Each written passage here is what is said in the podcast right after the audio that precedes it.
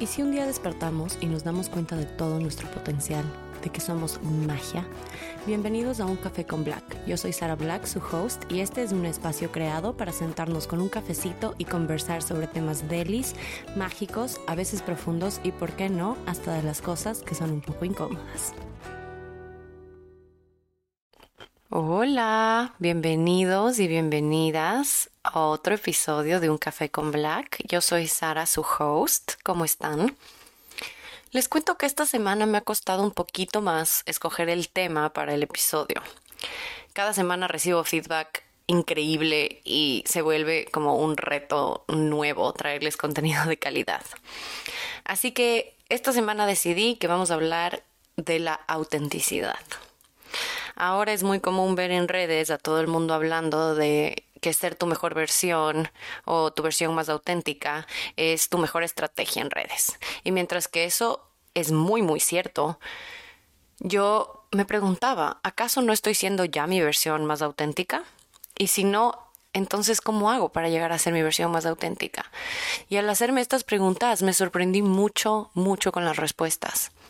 Me puse a dig deep en el tema de la autenticidad y descubrí que es un tema que está 100% relacionado con tu niño y tu niña interior. Porque, a ver, si nos ponemos a pensar en verdad, ¿en qué época de mi vida puedo decir que fui mi versión más auténtica? La más real y la más inocente. Cuando era una niña. Cuando no existía en mí el juicio. Todo simplemente era y dejaba ser. Y cuando regreso a ver a la Sara de 7, 8 años, que usaba lentes, le cortaban el pelo como Draco Malfoy. La veo tan vulnerable, pero a la vez tan real. No le importaban ni las gafas, ni el pelo. Ella simplemente era una niña alegre, chistosa, que le encantaba armar coreografías y hacer shows para la familia, pero al mismo tiempo le encantaban los juegos de aventura y las motos. Y me pregunto, ¿dónde quedó esa Sara? ¿En qué parte del camino la solté? ¿En qué momento empecé a pagar esas cosas que me hacían brillar? Es aquí cuando me doy cuenta que no estaba siendo mi versión más auténtica, que durante muchos años apagué y escondí muchas partes de mí para no estorbar a otros, para que otros no se sintieran chiquitos al lado mío. Les voy a contar un poquito cómo crecí para que entendamos más o menos por qué el tema de la autenticidad ha sido tan difícil para mí. Yo fui una niña nómada, por así decirlo. Estuve en siete colegios antes de graduarme, viví en cuatro ciudades diferentes em, durante toda mi infancia y rotaba entre las ciudades, es decir, dos años en una, dos años en otra y así hasta que medio que repetíamos una y así. Em, y simplemente era porque mis papás decidían que ya era hora de mudarse y entonces nos mudábamos y la mayoría de veces era por el trabajo de mis papás. Pero bueno, ya se imaginarán que yo al mudarme tanto tuve que aprender a hacer amigos fácil. Y los que me conocen saben que sí, se me da bien. Pero también aprendí a ponerme las máscaras adecuadas para encajar rápido y dejar de ser la nueva. Entonces empecé a imitar acentos, palabras, dichos, etcétera. Y para una niña que se está desarrollando en todos los sentidos, esto es súper grave porque para cuando ya llegué a ser adulta, entre comillas, no tenía ni idea de quién era, ni qué me gustaba, ni cuál era mi acento original. Tenía una mezcla rarísima entre costeña, pero de Quito, y hablaba en spanglish. Mi acento cambiaba según con quién yo estaba conversando. ¿Ok? En la universidad me decían que yo era un híbrido porque nadie entendía de dónde era, ni, ni mi historia, ni por qué estuve en tantos colegios, ni nada. Después decido mudarme aquí a Dallas y oh sorpresa, yo seguía con este patrón que había adoptado de moldearme a la sociedad en la que me encuentro. Y entonces aquí empecé a hablar como mexicana, a comer como mexicana, a tomar como mexicana y todo como mexicana. Y creo que este es el que más se me ha pegado y el que más me ha durado, porque hasta ahora se me salen palabras como, ay, qué chingón, güey. Em, entonces, ¿cómo nos podemos dar cuenta de si estamos siendo o no Em, yo perdí mi autenticidad hace muchísimos años, pero eso no quiere decir que, a ver, yo era una hipócrita, ni mucho menos. Simplemente que tenía este mecanismo de defensa que adopté de muy niña, pero que aún así yo creo y considero que mi esencia sí era auténtica, o sí es auténtica, digámoslo así. Y es por eso que estos meses que llevo haciendo trabajos de sanación profundos, decidí traerle de vuelta a la Sarita, que by the way odiaba que me digan así, y darle el espacio que se merece. Y para poder darle ese espacio tuve que hacer las paces con ella primero. Llamarle, pedirle perdón, perdón por soltarla, perdón por no protegerla, perdón por no valorarla, perdón por hablarle feo.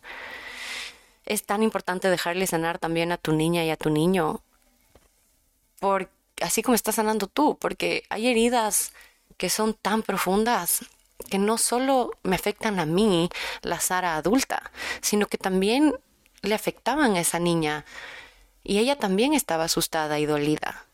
Pero claro, no lo sabía y nunca tuvo el espacio de sanar ni de llorar esas cosas que dolían. Y ahora le debo eso, le debo honrar y darle la oportunidad de llorar, de gritar, de sentir todo lo que tenga que sentir y así traerla de vuelta a casa, esta casa que soy yo y que es ella. Y es muy lindo cuando le permites a tu niña interior ser. Y ustedes me dirán, pero Sara, ¿cómo me doy cuenta si tengo que sanar mi niña o mi niño interior? Por ejemplo, eh, cuando haces berrinches de la nada, ese es tu niña interior pidiéndote salir. Cuando eh, no te permites tiempo de juego, ahí falta sanar la relación con tu niño interior. Y una vez que empiezas a darle rienda suelta a tu niño interior, que salga a jugar y se manifieste, es ahí cuando te estás permitiendo ser tu versión más auténtica. ¿Y qué podemos hacer para traerle a este niño de vuelta o esta niña? Puedes empezar a hacer cosas que te gustaban hacer de niño. En mi caso, yo amaba bailar. No tienen, no tienen una idea. O sea, yo vivía con un piojo en la nalga, porque bailaba todo el día, random, en la casa, con mi radiecito.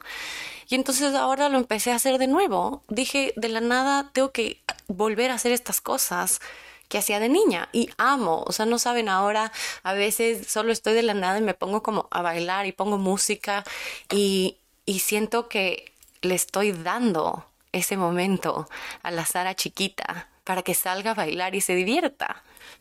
O por ejemplo, también otra cosa que hago, a veces veo Bob Esponja. A mí de niña me encantaba ver Bob Esponja. Me acuerdo que el día que se estrenó, yo vivía en Houston y me quedé despierta hasta la hora que se estrenó porque me moría por ver.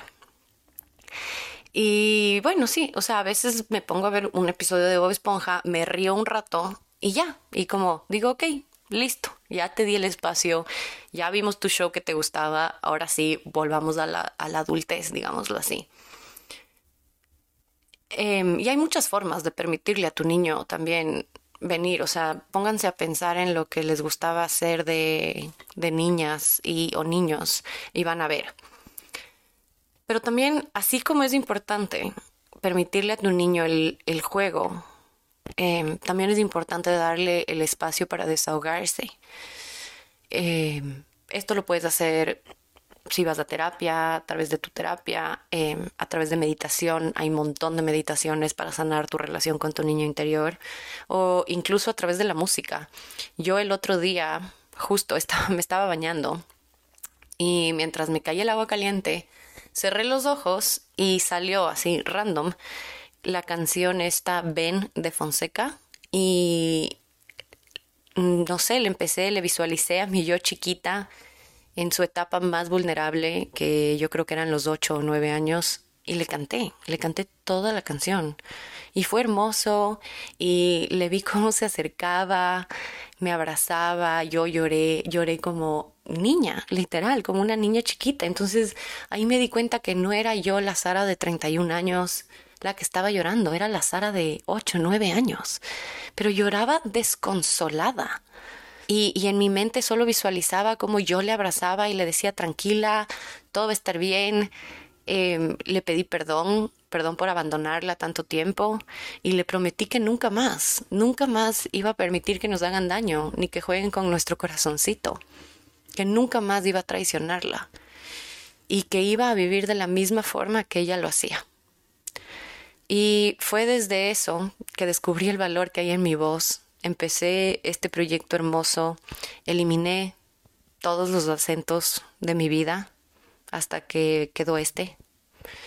Y no les voy a mentir que sí, es difícil y a veces vuelvo a caer en antiguos patrones, pero ahora es más fácil darme cuenta y corregirlo en su momento. Así que sí, les invito a que hagan un inventario de su vida y sean honestos y vean en qué momentos dejaron de ser su versión más auténtica. Y háganlo sin juicio. Y si quieren intentar lo de la canción de Fonseca fue bellísimo. También hice un playlist en donde tengo canciones para dedicarle a tuyo chiquito. Y si les interesa voy a poner el link en la descripción del episodio. Pero acuérdense que no existe un medidor de autenticidad, uno, tú eres tu propio medidor y tú sabes cuándo te está siendo fiel y cuándo no. Así que hay que hacer el trabajo. Lo que sí les puedo recomendar es que no sean tan duros con ustedes mismos. Este trabajo requiere de mucha autocompasión, de mucha ternura hacia tu niño interior, de mucho amor hacia ti, o sea, de ti para ti y, y otra cosa que, por ejemplo, me encanta hacer es en las mañanas cierro los ojos y, me llamo tres veces en voz alta. Entonces me llamo Sara, Sara, Sara y, me digo, vuelve a casa, o sea, como...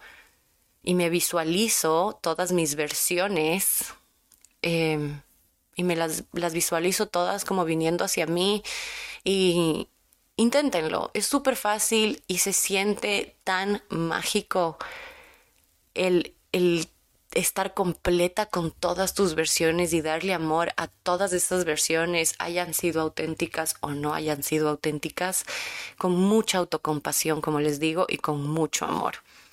Em, y entonces sí, o sea, es eso. Para llegar a ser tu versión más auténtica, tienes que reconectar con tu yo chiquito. Em, les invito a que lo hagan, es increíble. Y bueno, eso. Este episodio igual. Volvimos a los cortitos. Em, espero que les haya gustado. No sé si mm, tienen quieren compartirme sus historias, como siempre me llegan mensajes hermosos. Ya saben, mi Instagram, Sara Isabel Black. Em, los espero por ahí. Y bueno, eso, vamos a hacer la pregunta de esta semana. Y dice, ¿quién es más valiente, el que se va o el que se queda y por qué lo crees así?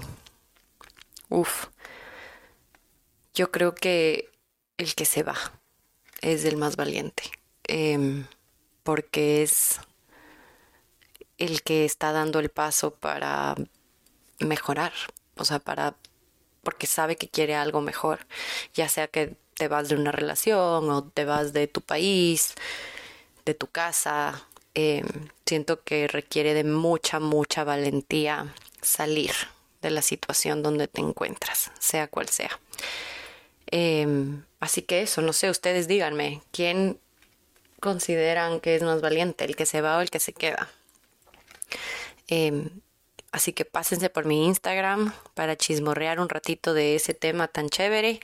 Y eso, gracias por escucharme otra semana más. No puedo creer que ya son seis semanas desde que salió el podcast y vamos por más. Muchas gracias a todos, los quiero muchísimo y nos vemos la próxima. Bye.